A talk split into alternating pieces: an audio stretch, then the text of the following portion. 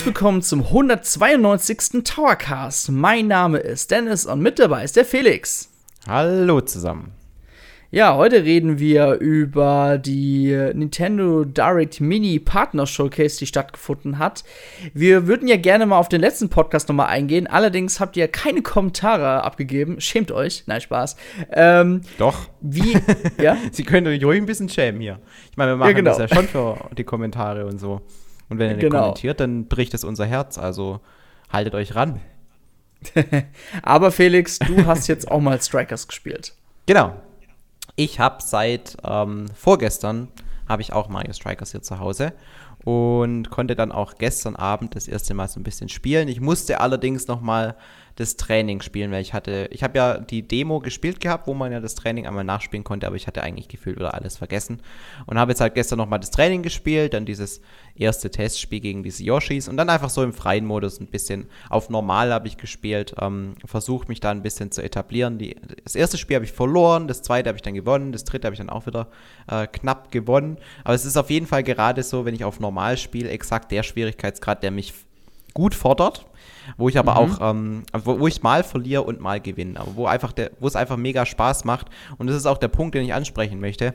Das Gameplay, das macht wieder übertrieben viel Spaß. Ich weiß, das Spiel hat in letzter Zeit, in den letzten Wochen sehr viel Hate abbekommen und bestimmt auch zu Recht. Ich meine, ich habe jetzt schon alle Charaktere gesehen und deswegen ähm, ja, es in Sachen Charakteren und Umfang gibt es bestimmt noch ähm, Verbesserungspotenzial, aber das wissen sie ja selber. Möglicherweise passiert da ja auch schon demnächst mal was.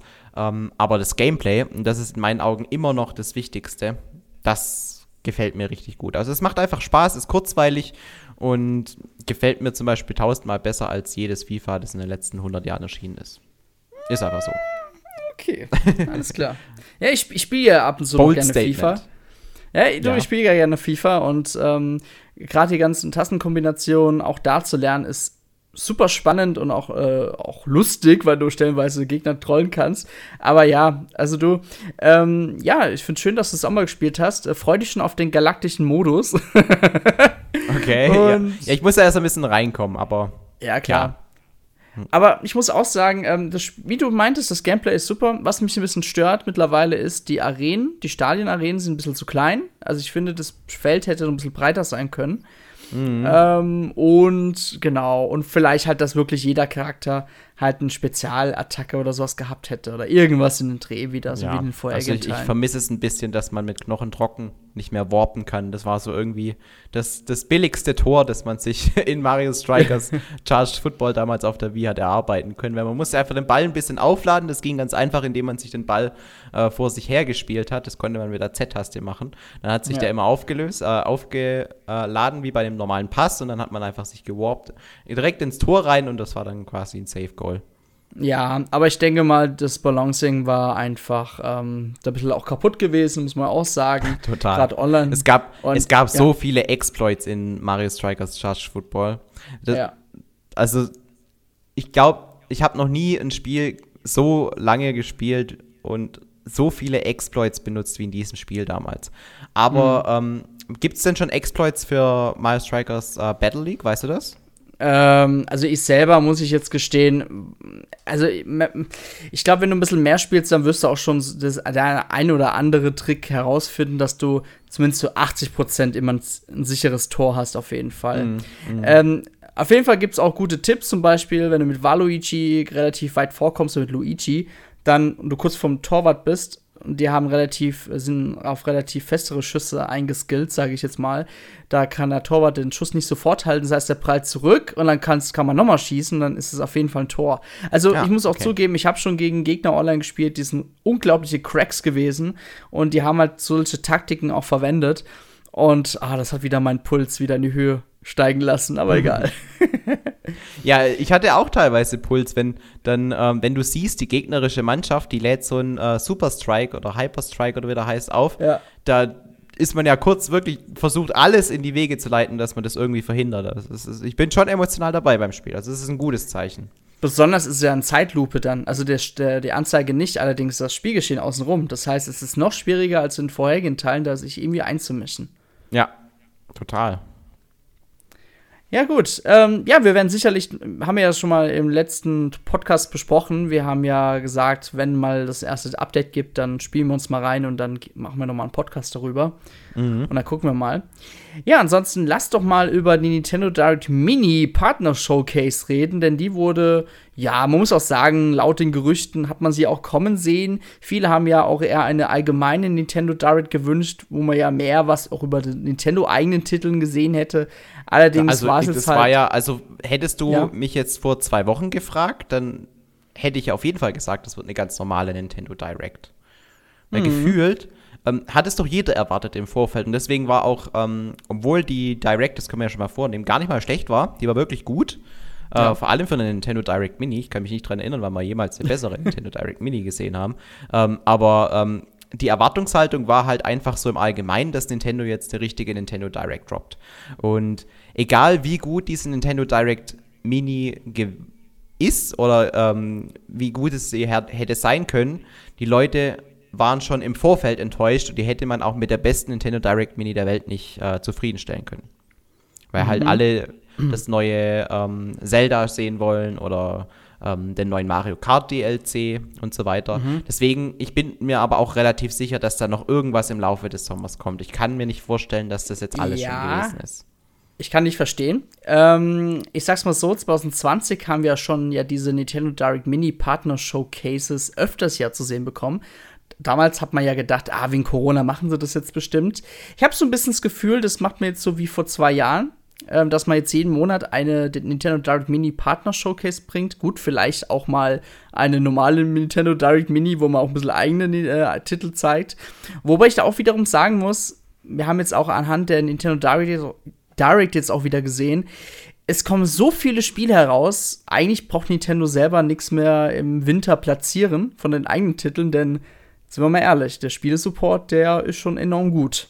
Wir können das ja mal. Ja, aber ja? die Leute, die kaufen sich halt auch eine Nintendo-Konsole und möchten Nintendo-Spiele drauf spielen. Da, da könnten alle Spiele der Welt auch auf der Nintendo Switch erscheinen. Man möchte trotzdem halt sein Mario und sein Zelda haben. Und in dem ja. Fall, es, wir haben ja schon relativ viel angekündigt für den Winter, aber so gerüchteweise kommt ja wohl noch ein weiteres Spiel. Ich tendiere da jetzt äh, immer mehr zu diesem Metroid Prime Remake, das ja gerade mhm. sehr, heiß, sehr heiß gekocht wird. Ähm, das, das, das, sowas wünschen sich halt noch viele irgendwie, ähm, dass da noch mhm. eine oder zwei Dinge kommen. Ich persönlich will eigentlich nur wissen, was die neuen Strecken in Mario Kart sind. da habe ich auch Bock drauf. Und rein theoretisch, wenn die wirklich einen ähm, gleichmäßigen Release-Zyklus einhalten wollen, dann müsste es jetzt im Juli soweit sein, was der DLC kommt. Ja, der erste kam, schon. ja, es ja. müsste ja immer alle vier Monate rauskommen. Mhm. Und ähm, der letzte kam im März. Und jetzt haben wir Juli. Also mhm. müsste jetzt im Juli rauskommen und dann im Dezember und dann wieder im März. Mal gucken. Ja. Bin gespannt. also, bin mal gespannt, ob jetzt im Juli dann noch mal was von Nintendo selber angekündigt wird, aber mich würde es irgendwie jetzt auch nicht wundern, wenn man da jetzt noch mal bis, bis September wartet und dann kriegt man halt, keine Ahnung, zwei äh, Wellen an Strecken für Mario Kart 8 Deluxe oder Deluxe in relativ kürzerer Zeit. Ja, ähm, kommt halt auch ein bisschen drauf an, wie bei Nintendo intern jetzt so langsam die Urlaubszeiten ähm, ausfallen. Also ich weiß, dass hm. bei Nintendo of Europe ist es auf jeden Fall so, dass jetzt halt auch alle im Urlaub sind. Das ist ja in Deutschland relativ normal. Und ich hatte da ja. tatsächlich damals, als ich mein Praktikum gemacht habe, einen Kollegen, der einfach über einen Monat äh, Urlaub hatte. Der hat alles für den Sommer aufgehoben. Das fand ich auch mega nice. ja, du, aber es gab ja auch mal, ich meine, das ist wiederum auch nicht die Regel, weil es gab damals auch im August oder so auch mal Nintendo Direct Mini.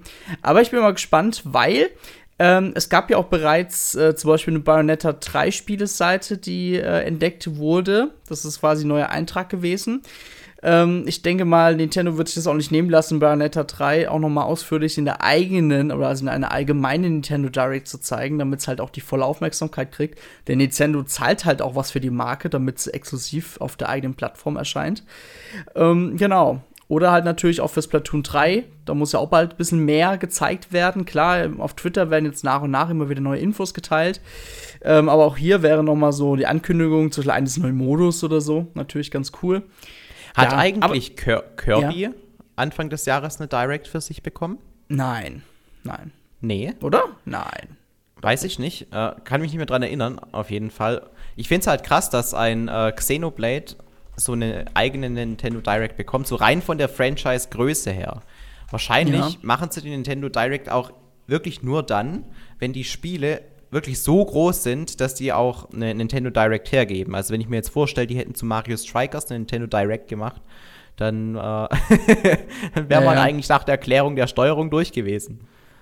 Oh du, bei Xenoblade lohnt sich das schon, weil im Endeffekt ja. hat man ja auch also noch die Xenoblade, DLC. Die hat ja auch extrem gute Kritiken bekommen. Das will ich nicht sagen, aber ja, ich fand es halt trotzdem spannend, ähm, dass eben so ein Spiel wie Xenoblade eine eigene Nintendo Direct bekommt, weil das ist jetzt so von ich ich weiß zwar um die Qualität dieser Spiele, aber so rein vom Stellenwert, wie, gro wie groß der ist unter der ähm, Nintendo-Gefolgschaft mhm. und bei mhm. Nintendo selber, hätte ich nicht gedacht, dass es tatsächlich so groß ist, dass die ähm, eine von, keine Ahnung, drei Spiele gewidmeten ähm, Nintendo Directs in einem Jahr dann diesem Franchise widmen. Also hätte ich eher das mit ist, anderen gerechnet. Ja, ist eigentlich ganz easy zu erklären. Ich denke mal, so ein Xenoblade musst du eher der Masse erklären, was da eigentlich zu tun ist, als so ein Kirby, was sowieso man von einer, äh, quasi Kirby und das vergessene Land wurde ja in einer normalen Nintendo Direct ja auch immer, ich glaube in zwei Directs war es sogar, äh, vorgestellt. Und mehr brauchst du auch nicht zu diesem Titel, weil es halt auch leicht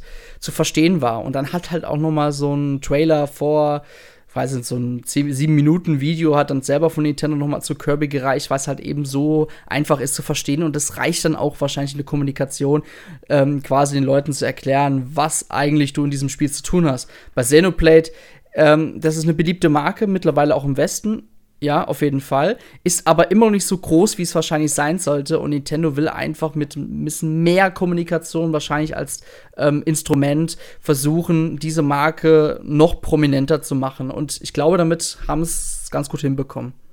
Ja, definitiv. Also ich glaube auch, dass es äh, einfach damit zu tun hat, dass es bei dem Spiel einfach ein bisschen Erklärungsbedarf mhm. dann auf, auf jeden Fall auf Seiten von Nintendo noch gab. Ich finde es auf jeden Fall ähm, sehr, sehr spannend, was da gerade so mit den Spiele gewidmeten Nintendo Directs auch so ähm, alles passiert, weil die sind ja gekommen und geblieben. Es kommt ja immer mal wieder so eine Nintendo Direct, die speziell einem Spiel gewidmet ist. Ich bin mal gespannt, ob jetzt auch ähm, die neuen Pokémon-Spiele wieder so eine Nintendo Direct bekommen werden oder nicht. Oh je. ja gut, Vielleicht die kriegen ja immer die kriegen ja meistens immer so eine Pokémon Presents, also das ist ja total abgekoppelt. Das liegt ja meistens aber auch daran, sobald die Pokémon Company etwas für eine andere Plattform ankündigt, also zum Beispiel für Smartphone, und das kommt in diesem Video vor, dann ist es ja irgendwie ein Video von der Nintendo Company und nicht mehr von Nintendo selber. Weil Nintendo will ja nur das Zeug promoten, was ja für die Switch kommt. Total ja, dämlich. das stimmt. Das stimmt. Vielleicht war das aber auch so ein Deal mit Monolith, weil die mussten ja ihr Spiel nach vorne verschieben und äh, mussten quasi ihr Spiel in das Sommerloch rein. Und, und vielleicht haben die dann mhm. gesagt, okay, wir machen das aber nur, wenn ihr uns eine Nintendo Direct Mini schenkt. Und dann hat Nintendo gesagt, ja, okay, wir brauchen halt noch mehr Zeit für Splatoon, deswegen machen wir das. mhm. Könnte ja sein. Ich weiß nicht, was die da im Hintergrund alles aushacken, weil äh, Monolith gehört ja noch nicht direkt zu Nintendo. Ist ja trotzdem noch mal eine separate Firma. Es ist zwar eine Second Party, soweit ich weiß, aber halt noch nicht Nintendo owned. Ja.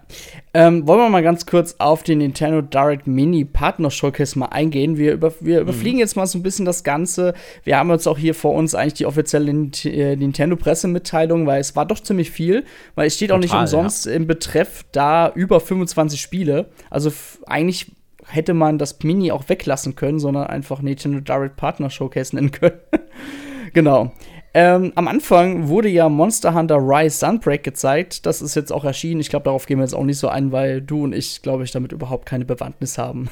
Nee, absolut nicht, aber es ist ähm, irgendwie ein fester Rhythmus so mittlerweile. Es kommt ein neues Monster Hunter raus, dann kommt im nächsten Jahr irgendwie so ein großer DLC, das ist jetzt dieses Jahr Sunbreak. Und dann wäre, wenn jetzt der Rhythmus, weil es kam ja davor auch World raus, wenn du dich erinnerst, und auch da gab es ja dann nochmal so einen großen DLC, dann müsste ja jetzt im nächsten Jahr dann wieder ein neues Monster Hunter kommen. Und wenn sie den Rhythmus beibehalten würden, dann äh, würden sich die Monster Hunter-Fans bestimmt freuen. ja, oder halt World 2 und dann kommt es halt wieder nicht für die Nintendo Switch. das kann natürlich sein, ja, aber vielleicht kommt ja auch dann World 2 für die Switch raus. Das wäre natürlich dann auch der Knaller. Als Cloud-Version. Besser als gar nichts. Ja. So, dann kommen wir zu einem anderen Spiel, was total beliebt ist bei den Fans. Hier reden wir über Nier Automata. Oder sagt man Automata? Ähm, The End of Your Edition, also quasi so eine Game of the Year Edition, quasi halt umbenannt. Mhm. Genau. Ähm, ja, das ist quasi, wie soll ich es erklären? Ich muss zugeben, ich habe selber bis jetzt noch nie gespielt, habe aber auf jeden Fall mal Interesse daran. Ist halt so typisches Japano-Rollenspiel, nenne ich es jetzt mal, aber auch sehr beliebt von Square Enix. Und die Nintendo Switch-Version bekommt halt ähm, exklusive Outfits per Download-Inhalte und soll auch bereits am 6. Oktober kommen. Und das, die Ankündigung war auch sehr beliebt auf jeden Fall bei den Fans. Wir wissen auf jeden Fall, dass die Version im Docked 1080p läuft und sogar auf Anführungszeichen flüssige 30 FPS, was damals bei der PlayStation 4 auch erreicht werden konnte. Ja, das ist auf jeden Fall cool und ähm, es ist halt auch ähm, nice, wenn wir jetzt so eine Game of the Year Edition bekommen, wo halt wirklich alle DLCs schon mit drin sind. Plus halt dann nochmal so ein paar Nintendo-Bonis, aber ähm, das Wichtigste wird halt sein, dass man das komplette Spiel direkt spielen kann und da nicht noch irgendwelche Zusatzkosten hat. Ähm, weil das ist ja heutzutage immer so eine Sache, wenn man sich ein neues Spiel kauft, ja, wie viel Inhalt ist da wirklich drin und was muss man sich irgendwann dann auch später kaufen. Aber das ist jetzt halt so eine Singleplayer-Erfahrung, wo wirklich in dem Modul alles drinsteckt, was man auch bräuchte.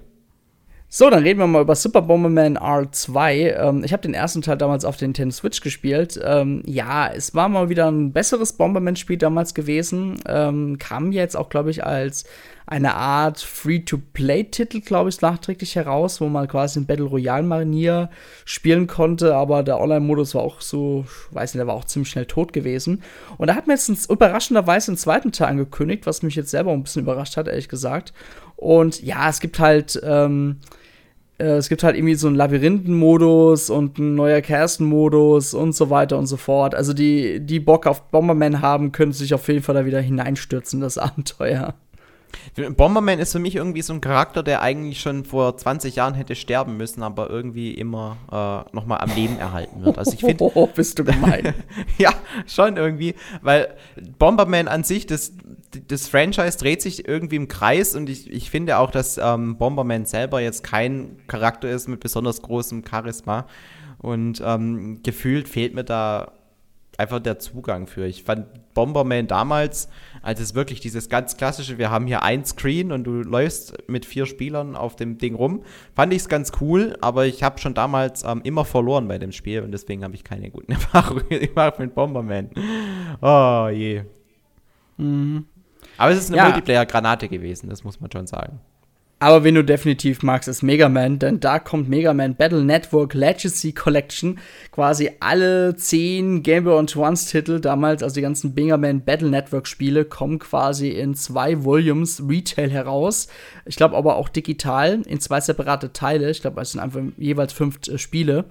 Mhm. Und genau, das sind, das sind damals extrem beliebte Spiele gewesen. Da, es gibt dort auch im Menü irgendwie noch eine Galerie mit über tausenden von Bildern freizuschalten. Es gibt einen Musikmodus mit über 150 Songs und so weiter. Also da kann man irgendwie so gewisse Coins oder so einsetzen oder Battle Chips, keine Ahnung. Und äh, die Collections kommen quasi nächstes Jahr und da gab es auch wirklich Dutzende Fans, die haben da aufgeschrien, weil sie sich so sehr darauf freuen, dass man endlich die, ähm, ja, die Game Boy Advance Titel nachspielen kann. Total. Vor allem, stellt dir mal vor, Nintendo hat es nicht gebacken bekommen, ein neues Mario-Spiel für den Game Boy Advance zu entwickeln und Capcom hat einfach zehn Mega Man Battle Network Spiele drin. das ist so völlig absurd. Diese ja. Menge einfach. Ja, waren die damals wirklich so gut? Weil das ging leider damals an mir vorbei, muss ich gestehen. An mir total. Also äh, auch total vorbeigegangen. Ich habe Mega Man wirklich so richtig intensiv habe ich es nur auf ähm, diese ganz alten auf dem NES damals gespielt, die dann auch auf den Game Boy geportet wurden. Also mein erstes mhm. Mega Man war tatsächlich Mega Man 3 für den Game Boy, was ungefähr ein Mix aus Mega Man 3 und 4 vom NES war. Und die habe ich dann alle ähm, dann auf dem NES nachgeholt und dann auch mit der Nintendo Wii Virtual Console. Und dann kam ja auch später Mega Man 9 und 10 raus, was mich damals auch voll abgeholt hat, vor allem der neunte Teil. Ähm, die Teile auf dem Super Nintendo, die habe ich auch gespielt, also den, den Einser und den Zweier, den Dreier schon nicht mehr. Die fand ich ähm, gut, aber da waren mir die ähm, Level schon wieder zu weit läufig, in dem, also da konnte man ja auch so Secrets finden und so. Und ähm, da, da fand ich einfach den Ansatz in den alten Megamans noch ein bisschen besser. Ähm, kann aber echt nix sagen, wie jetzt diese Battle Network-Spiele ausfallen. Aber ähm, rein hab, von dem Feedback, ja. äh, was man äh, gehört hat, scheinen ja auch ziemlich gut gewesen zu sein. Ja, ich habe mal gerade mal äh, kurz auf Metacritic geguckt. Es gab auch zu gewissen Teilen mehrere Versionen, so ähnlich wie bei Pokémon, sage ich jetzt mal. ähm, ja, die Spiele haben immer so Metacritic von 62 bis äh, 81 bekommen, so im Umfang, sage ich jetzt mal. Also es gab mal mm, gute okay. Teile, es gab mal schlechte Teile, aber trotzdem bei den Mega Man-Fans sind die Teile anscheinend sehr beliebt. Und ich meine, gut, mit so einer Collection macht man sowieso nie was falsch. nee, und es passt ja auch sehr gut auf die Nintendo Switch. Also Mega Man ist halt für mich echt ein geiles Spiel, das man auch so super unterwegs spielen kann. Und ähm, dafür ist die Switch halt wie gemacht. Ja. Dann reden wir mal über Return to Monkey Island. Horror. Jetzt hast du das R, das bei dir im Text steht, noch mitgelesen. ja. Nein, sehr gut. Also, ja, Piraten ja, müssen immer R sagen, das ist wichtig. R, genau, ja. Ja, äh, der Spielentwickler Ron Gilbert ist quasi wieder back und mhm. präsentiert sein neues Baby, Return to Monkey Island. Die alten Spiele sind ja wirklich brutale Klassiker. Ich selber habe sie leider, leider wirklich noch nie gespielt. Da habe ich auf jeden Fall Nachholbedarf. Aber Return to, Mon äh, Return to Monkey Island hat mein Interesse geweckt. Und es gibt natürlich auch den Anlass, mal die älteren Teile mal zu holen und mal zu spielen. Felix. Ich habe die damals zusammen mit ja. meinem Bruder gespielt. Und die, ich kann mich ja. nicht mehr an viel erinnern, aber ich fand es damals unglaublich witzig. Daran kann ich mich auf jeden Fall noch dran erinnern. Mhm. Also die haben sehr guten Humor. Und ähm, jetzt der neue Teil, hoffe ich, dass der dem Ganzen in nichts nachsteht. Es gibt ähm, ja einen neuen Grafikstil.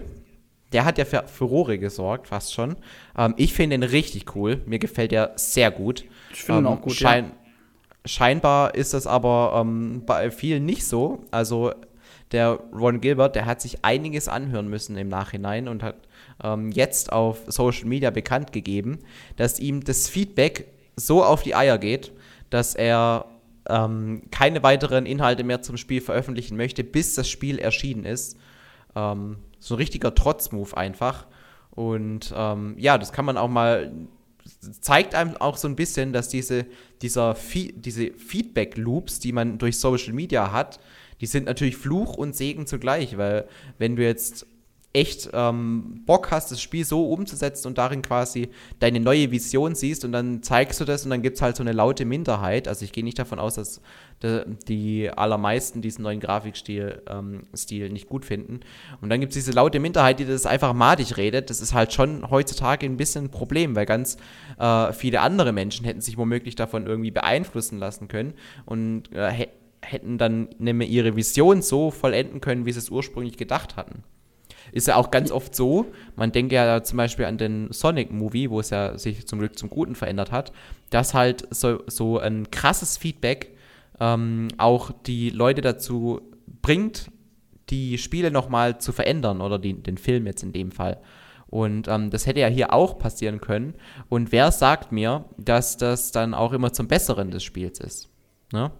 Mhm. Also ich muss halt sagen, ähm, ich kann ihn aber ein bisschen verstehen, den Ron Gilbert, weil im Endeffekt hat er etwas erschaffen, sage ich jetzt mal, was ja einfach nur anhand von der Bitte von den Fans kam. Die haben ja schon seit Ewigkeit nach einem neuen Monkey Island geschrien und jetzt hat er es gebracht und jetzt wird er dafür kritisiert. Und er hat halt, klar, wenn du heutzutage äh, eine ganz alte Marke zurückbringst, dann ändert, ist halt immer was anders. Und er hat sich für einen Grafikstil entschieden, der aber auch wiederum, finde ich persönlich, zu Monkey Island passt, ja. Total. Und, und der bringt total viel Charme mit, finde ich. Ja, und ich finde das halt auch schon, muss man sagen, also finde ich von den Fans ziemlich undankbar, wenn die jetzt so reagieren. Und da kann ich ihn auch verstehen, wenn er sagt, okay, ihr kriegt erst die komplette Entfaltung ähm, der Information, wenn ihr selber das Spiel spielt, was wiederum auch ein bisschen schlecht dem Titel zugute äh, kommt, weil die Information, also quasi immer wieder Info-Häppchen rauszuhauen, zeugt ja ein bisschen von ähm, dem Hypen etc. Und das fällt jetzt halt für das Spiel flach. Aber äh, allerdings glaube ich, dass das Spiel das gar nicht nötig hat. Und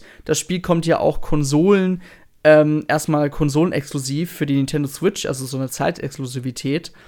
Genau, und ich denke mal, wenn das Spiel da erstmal für PC und für die Switch erscheint, dann wird sich das sowieso erstmal rumsprechen, wie geil das ist. Und dann werden auch die Xbox und die PlayStation-Besitzer da ebenfalls, wenn es da rauskommt, noch zugreifen. Ja. Absolut. Ich frage mich halt, ähm, ob das Spiel noch ähm, in die heutige Zeit passt, weil es ist ja einfach es ist ein Point-and-Click-Adventure.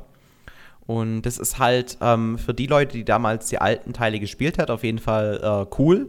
Aber die Leute, die jetzt quasi jetzt 20 sind oder, oder noch Teenager, mhm. würdest du denken, dass die auf sowas anspringen? Also das ist halt so die Generation oh. Minecraft und sowas. Das ist schon. Also Point-and-Click-Adventures sind heutzutage immer noch sehr beliebt. Das ist ja genau wie, dass heutzutage so Quicktime-Event-Spiele beliebt sind. Also zum Beispiel jetzt aktuell The Quarry, was jetzt herauskam für die ganz neuen modernen Konsolen bis auf die Switch. Ähm, also einfach so auch diese Entscheidungsspiele, wo du halt irgendwelche Knöpfe drücken musst und so weiter. Und ich finde halt, ein Point-and-Click-Adventure ist zwar nicht dasselbe, aber ist nicht weit entfernt von dem Spielprinzip. Wahrscheinlich haben sie es aber auch entsprechend angepasst, dass wenn du irgendwo mal stecken bleibst, dass dann irgendwie drei, vier ähm, helle Punkte aufleuchten, so nach dem Motto, klick hier, klick hier und da musst ja. du lang und schieß mich tot. Ja, das du heutzutage, ja, ja damals waren die Spiele halt schwieriger, meiner Meinung nach. Heutzutage wird man viel mehr an die Hand genommen. Ähm, Total. Ja, ja. Aber gut, ähm, dann ein Spiel, wo man auch wiederum sagen muss, schön, dass Mario dabei ist, ist Mario Rapids Sparks of Hope. Ähm, da gab es am Tag darauf noch mal so ein Showcase, den habe ich mir aber erst halt gar nicht angeschaut, weil ich mich auch gar nicht mal so viel spoilern lassen will. Same Allerdings, thing. das, was man in der Nintendo Direct Mini Partner Showcase gesehen hat, war wieder mit unglaublich viel Charme. Also gerade diese Kommentatorin, die das so, so ein bisschen erklärt hat und so weiter. Die haben ja so einen Kampf gezeigt quasi. Mhm. Ähm, und das war schon ziemlich cool. Erst ich habe ja. ja, den, ähm, den ersten Teil noch gar nicht so lange her gespielt. Und mhm. dann habe ich halt auch die, die, Taktiken gesehen, die dieser so analysiert. Und ich denke mir halt, wenn ich das so angucke, ja, ist ja logisch. so erst die Leute schwächen, indem man einmal reinrennt. Ähm, scheinbar äh, pro Charakter nur einen umhauen. Das konnte ich dann später zumindest, im späteren Verlauf des Spiels, konnte man ja dann auch mit Mario, keine Ahnung, drei auf einmal dann direkt mhm. schwächen und ihn dann erst abschießen. Solche Dinge, ähm, die waren für mich natürlich dann logisch, nachdem ich den ersten Teil so viel gespielt hatte. Ähm, aber man hat sich auch direkt dann wieder heimisch gefühlt. Also vom Grundgameplay ist es zwar ähm, dasselbe geblieben, aber es fühlt sich irgendwie doch neu an. Und vor allem auch irgendwie ähm, hat man das Gefühl, dass die beim ersten Teil, wo ja die Levels noch so linear waren, das hatte ich auch hier im Podcast angesprochen, mhm. Hat man irgendwie das Gefühl, dass sie sich jetzt noch mal, dadurch, dass der erste Teil so ein großer Erfolg war, noch mal so ein bisschen mehr verwirklichen konnten und sich noch ein bisschen mehr getraut haben. Weil jetzt scheint es ja auch so zu sein, dass es ähm, gar nicht mal so eine lineare, ähm, so ein linearer Storyverlauf ist, sondern ja. dass man da halt auch ähm, relativ frei durch die Welten laufen kann und so. Also ich bin wirklich gespannt darauf. Und auch die Tatsache, dass man jetzt nicht mehr gegen Bowser kämpfen muss, sondern dass sie sich tatsächlich was Neues ausgedacht haben, ist ja auch ähm, eine coole News. Ja, auf jeden Fall. Also, das ist auch was man auch zu singen bekommen hat von der Welt. Das sah viel stimmiger aus als im ersten Teil. Und das ist wieder so typisch Ubisoft. Der erste Teil ist immer so ein bisschen so Experiment-like, so ein bisschen Beta-Version. So, hey, ihr habt Grundprinzip, guck mal, ob es euch gefällt. Wenn es erfolgreich ist, machen wir gerne eine zweite Version. Und jetzt haben wir, kriegen wir einen zweiten Teil und das sieht halt auf jeden Fall viel, viel runder aus. Ja. Was auch ganz cool ist, also wenn ihr das, wenn ihr den ersten Teil noch nicht kennt, dann könnt ihr jetzt bei Nintendo Switch Online, also wenn ihr jetzt, wenn ihr natürlich abonniert habt, das, äh, den Service, könnt ihr My Rabbits Kingdom Battle in einer zeitlich limitierten Testversion kostenlos ausprobieren. Könnt ihr gerne mal tun, lohnt sich. Ja, es macht wirklich Bock. Also man braucht tatsächlich ein bisschen, bis man das Ganze drin hat, aber ja wenn man mal drin ist, dann ist, macht es echt richtig, richtig Bock. Also ich habe es tatsächlich damals auch, ähm, den DLC nicht mehr, aber das Grundspiel wirklich zu 100% komplett durchgespielt und auch alle Schatztruhen gesammelt und so weiter. Es bockt wirklich. Ja. Dann reden wir mal über Sonic Frontiers, denn wir haben zum ersten Mal Material von der Nintendo Switch-Version gesehen. Bis mhm. jetzt kannten wir nur Material von, keine Ahnung, wahrscheinlich vom PC abgenommen oder so, was uns damals IGN oder so gezeigt hat. Und meine Güte, es tut mir leid, sieht das Spiel schlecht auf der Nintendo Switch aus. Also ich ähm, habe immer das Gefühl, ja. wenn ich diese Sonic-Spiele sehe, ähm, ich fand Sonic Colors auf der, auf der Nintendo Wii damals sah doch schon richtig, richtig gut aus, aber seitdem ist irgendwie nichts mehr passiert. Du, Sonic Generations war, war das letzte richtig gute Sonic-Spiel gewesen. Ähm, natürlich Sonic Mania, natürlich. Äh, ein, aus einem Fangame wurde quasi ein offizielles Spiel. Das war, waren wirklich richtig gute Sonic-Spiele noch, aber seitdem äh, ja, ist die Marke wieder so ziemlich am Abbauen. Ähm, ich finde es schade, Sonic Frontiers, man hat jetzt irgendwie auch ein bisschen, fand ich jetzt aus Verzweiflung, weil viele Fans haben diese offene Welt kritisiert, die ist viel zu leer und jetzt hat man halt angefangen, Bilder zu teilen von linearen Levels quasi und das sah natürlich wieder viel besser aus. Allerdings ich habe so ein bisschen das Gefühl und ich habe so ein bisschen die Angst, dass uns hier ein zweites Sonic 2006 erwartet. Also viele, die das nicht kennen, Sonic äh, the Hedgehog, was damals 2006 als 3D-Version für PlayStation 3, Xbox 360 und so weiter erschien. Das Spiel war ultra schlecht. Das war, ist ja, keine Ahnung, das hat so schlecht bei der Presse auch, äh, wurde so schlecht bewertet. Ihr könnt ja mal auf Metacritic gehen. Ich glaube, bei Metacritic hat irgendwie so einen Durchschnitt von 40 oder so. Und Sonic klar, 06 ist ja eigentlich auch schon fast ein Meme heutzutage. Ja, auf jeden Fall. Und, Spiel. und Sega tut es ja selber verarschen. Ne? Und Sonic Frontiers, ich glaube nicht, dass es so schlecht wird, aber ich glaube auch nicht, dass das Spiel extrem geil wird. Vielleicht täusche ich mich ja. Ich würde es am liebsten ja auch auf, auf meiner Xbox 360, äh, Xbox 360, Xbox Series X auch gerne ausprobieren. ja, auf der Xbox Series X ausprobieren. Aber ich werde mir niemals diese Switch-Version holen, weil die sah wirklich in Nintendo Direct, also das sah so schlecht aus, die Elemente sind da irgendwie aufgeploppt, dann sah das total unscharf aus. Nein, tue ich mir nicht an. Mm -mm. Mm also mich hat es auch, nachdem ich beim ersten Trailer so echt so getriggert war und so, so gedacht habe, boah, gar nicht mal so schlecht, ne? Also der erste Eindruck, der war ja eigentlich ja. recht positiv. Aber ähm, das, was jetzt bei der Nintendo Direct gezeigt wurde, das war irgendwie so, naja, naja, hoffen wir mal, mhm. dass es besser wird. genau. Ähm, ich überspringe jetzt mal ein paar Titel. Wir können uns was noch zu Disney Dreamlight Valley sagen oder zu Life Alive, aber ich denke mal, das wird euch am wenigsten interessieren. Es wurde anderem auch ein, äh, Gott, ich muss den Namen richtig aussprechen, Dor Doraemon uh, Story of Seasons, Friends of Great ähm, Kingdom angekündigt. Dann Micro äh, Minecraft Legends wurde noch mal äh, nochmal für die Switch vorgestellt, was ja auch schon auf der Xbox Showcase gezeigt wurde. Ein neues ähm, Dragon Quest äh, namens Treasures kommt. Ich glaube, da ist auch nichts mehr so richtig schlüssig, ob das jetzt ein Remake ist oder irgendwie ein Port. Allerdings äh, steht in der Pressemitteilung nichts davon. Also es scheint halt ein Spin-off zu sein, von, natürlich von der Dragon Quest-Reihe. Und da geht es halt wirklich, dass man auf Schatzsuche ist. Und das Spiel sah eigentlich, ja, sah ganz so Ordnung aus, allerdings auch so typische, ja, Dragon Quest Ware, nenne ich es jetzt mal, ne? Weil ich bin ja ein großer ja. Fan von Dragon Quest Builders zum Beispiel. Ich mag den ersten und zweiten Teil. Und Treasures ist so ein Teil, ich glaube, den werde ich doch wieder links liegen lassen. aber cool für die Fans auf jeden Fall. Hm, das nächste Spiel aber ist sehr interessant. Portal, die Begleiterkollektion, wie es im Deutschen heißt. Mm, genau.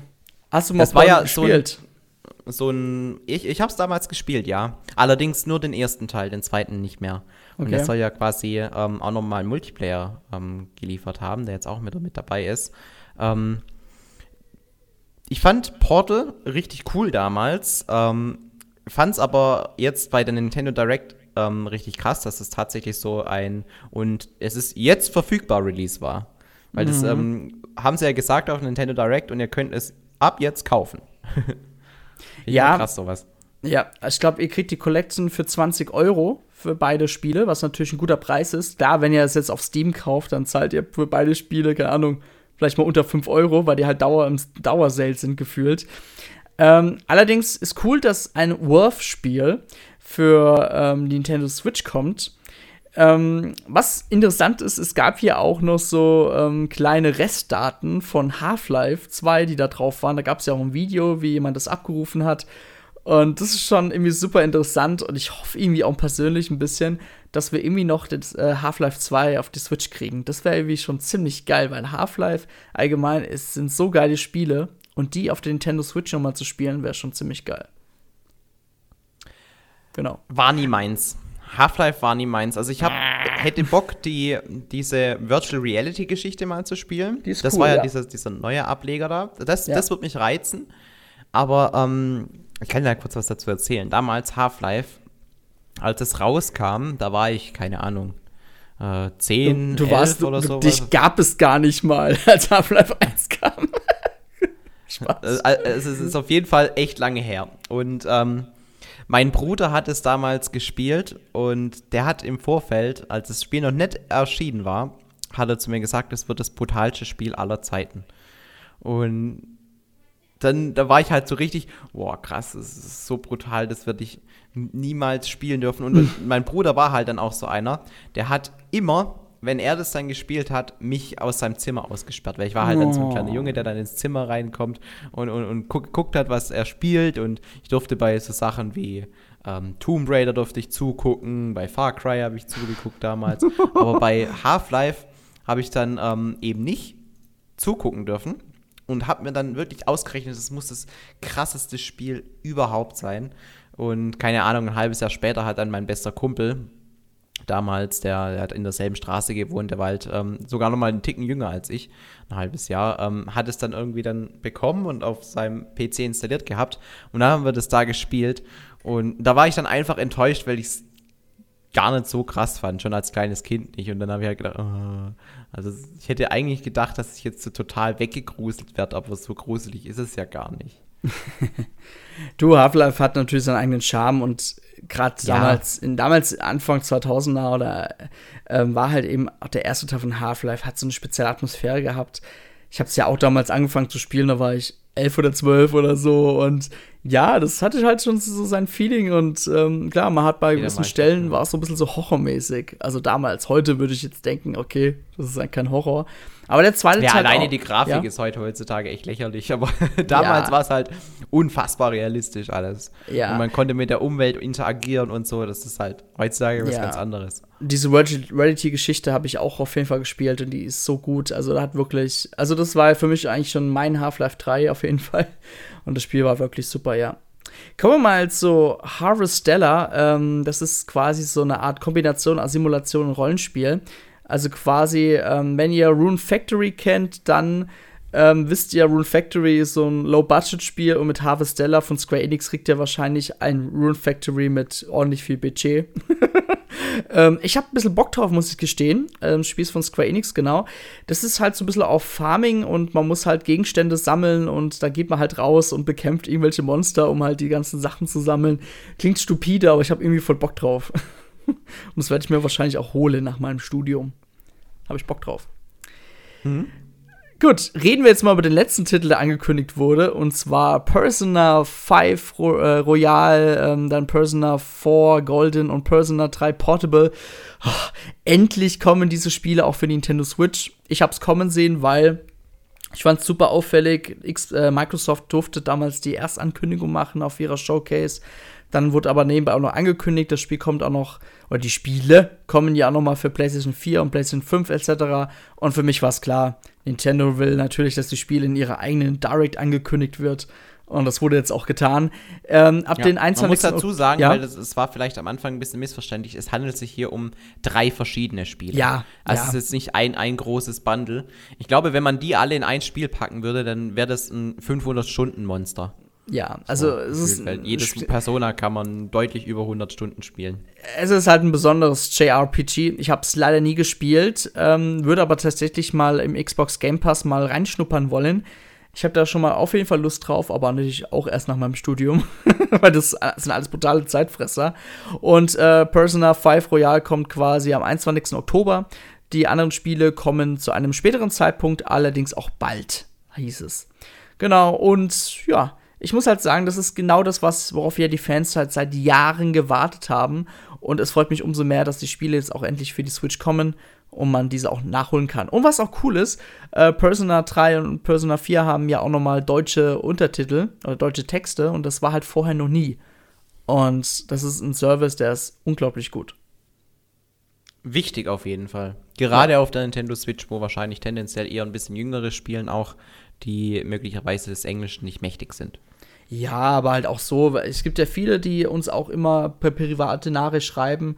Zum Beispiel, ähm, hey, äh, könnt ihr bitte in euren Reviews mehr schreiben, ob die Spiele deutsche Titel haben oder deutsche Texte haben oder nicht. Es gibt wirklich viele Fans, die fragen uns äh, danach, ob wir das nicht immer erwähnen könnten, weil viele das auch sehr wichtig ist zu erfahren, hat das Spiel jetzt deutsche Texte oder nicht. Ja. Ich bin immer so einer, ähm, mich triggert das, wenn die was an, also wenn es eine Sprachausgabe gibt, die von mir aus Englisch ist, und es stehen dann deutsche Texte drunter. Das bringt mich immer durcheinander. Also entweder beides Englisch oder beides Deutsch, aber dieser Mischmasch, das ist das, was ich am, am wenigsten leiden kann tatsächlich. Also dann lieber gar kein Untertitel und alles auf Englisch, zumindest jetzt bei mir persönlich, ich weiß nicht, wie es mhm. bei dir ist, oder halt ähm, dann alles auf Deutsch. Aber dies, dieser Mix, der, der bringt mich immer total durcheinander, weil ich halt dann irgendwie denke, oh, das hätte ich jetzt aber irgendwie anders übersetzt oder sowas. Äh, das finde ich ganz komisch. Das bringt mich einfach aus der Spielerfahrung aus. Ja, das war's mit der Nintendo Direct Mini Partner Showcase. Es wurden natürlich auch noch andere Sachen gezeigt, zum Beispiel nochmal so Wiederholungen, wann zum Beispiel jetzt No Man's Sky oder was auch immer kommt. Auf jeden Fall ähm, kriegen wir dieses Jahr noch unglaublich viele Spiele von Third Parties äh, geliefert. Und ich muss auch sagen, das hat mich dann auch sehr überzeugt, dass wir auf jeden Fall mit den Nachfolger Nintendo Switch erst 2024 bekommen weil ähm, ja, es kommt noch so viel Support und ich glaube, da kommt doch drüber hinaus noch so viele Spiele. Also entweder bringt Nintendo halt Nachfolger raus, wo die Kompatibilität äh, auf jeden Fall stimmig ist. Das bedeutet, es ist einfach eine Switch mit besserer Leistung und man kann alle Spiele halt drauf spielen, auch die neuen, ganz, ganz neuen auf jeden Fall dann. Ähm, oder es kommt, keine Ahnung, erst zu ganz langer, späterer Zeit eine komplett neue Plattform heraus.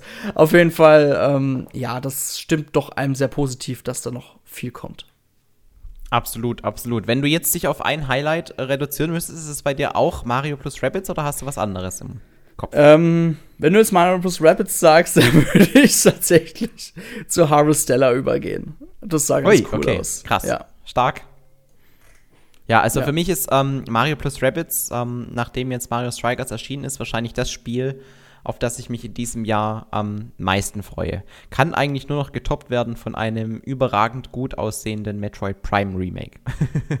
ja. Äh, das, das wäre dann ja. auch sowas, wo ich richtig Bock drauf hätte. Aber so jetzt von den neuen Spielen, die bisher angekündigt sind, ist Mario plus Rabbits tatsächlich mein Hype-Spiel Number One jetzt. Mhm. Für 2022. Ja, wir werden jetzt sehen, ob dann im Juli noch mal was angekündigt wird. Auf jeden Fall ist Nintendo ja nicht bei der Gamescom dabei, was auch uns wiederum klar war. Das heißt, Nintendo wird auch nichts Großartiges für dieses Jahr wahrscheinlich auch parat haben, wo sich auch, äh, wo sich auf jeden Fall dann auch, ja, lohnt, auf eine Messe zu gehen. Dafür macht Nintendo ja diese Städtebesuche mit ihren tollen Switch-Bus, wo sie ja gefühlt noch mal äh, den Leuten zeigen wollen, hey, ihr müsst euch unbedingt Zelda Skyward Sword HD holen. Nein, also ich finde halt irgendwie ja? aus Nintendos Sicht ergibt es auch mehr Sinn, weil ja. gefühlt die Leute, die eine Gamescom besuchen, die haben doch alle schon entweder eine Nintendo Switch gekauft oder werden sich nie ja, eine klar. kaufen. Ja. Und wenn man jetzt irgendwie einfach random auf die Straße geht, dann trifft man halt nicht die, die eh schon Videospiele spielen, sondern halt auch diese neue Zielgruppe, die Nintendo halt jetzt wieder mal äh, mit der Nintendo Switch auch erreichen kann. Und, und das sind halt eher so diese Leute, die vielleicht weniger mit Videospielen mhm. zu tun haben und nie daran denken würden, eine Gamescom zu besuchen. Ja. Deswegen glaube ich, ist es aus Nintendos Sicht echt clever, wenn die da mehr oder weniger ihr eigenes Ding machen und mit einem Tourbus durch Deutschland fahren. Ja, auf jeden Fall. Habe ich mir auch schon gedacht. Das haben sie damals bei der Wii ja auch gemacht, muss man ja auch sagen. Klar, da haben sie auch noch die Gamescom besucht, bis auf ein, zwei Male, glaube ich, gab es mal die Ausnahme. Aber ansonsten hat Nintendo extrem viele Sommertouren gemacht durch die Städte und haben da halt ihre mhm. Titel gezeigt. Ja. Ja. Gut, ja, dann, wie fandet ihr die Nintendo Direct Mini Partner Showcase? Dann schreibt jetzt einen Kommentar und gewinnt. Nein. ähm, ihr könnt so weit sind wir schon. Ja, nein. Ihr könnt gerne äh, bei Enter oder bei YouTube kommentieren. Wir lesen es auch gerne vor, ne, euch. Und dann, ähm, ja, könnt ihr mal schreiben, was ihr zur Nintendo Direct Mini Partner Showcase denkt. Genau. So, das genau, war's und dann. was, was ja? eure Erwartung ist, ähm, wann wir eine richtige Nintendo Direct bekommen mit Nintendo-eigenen Spielen. Ob das jetzt im Juli noch passieren wird oder ob ihr auch glaubt, dass es eher im September erst was Neues gibt. Mhm. Gut, dann war es das für heute, für die 192. Ausgabe. Vielen Dank fürs Zuhören und bis zum nächsten Mal. Ciao, ciao. Macht's gut. Ciao.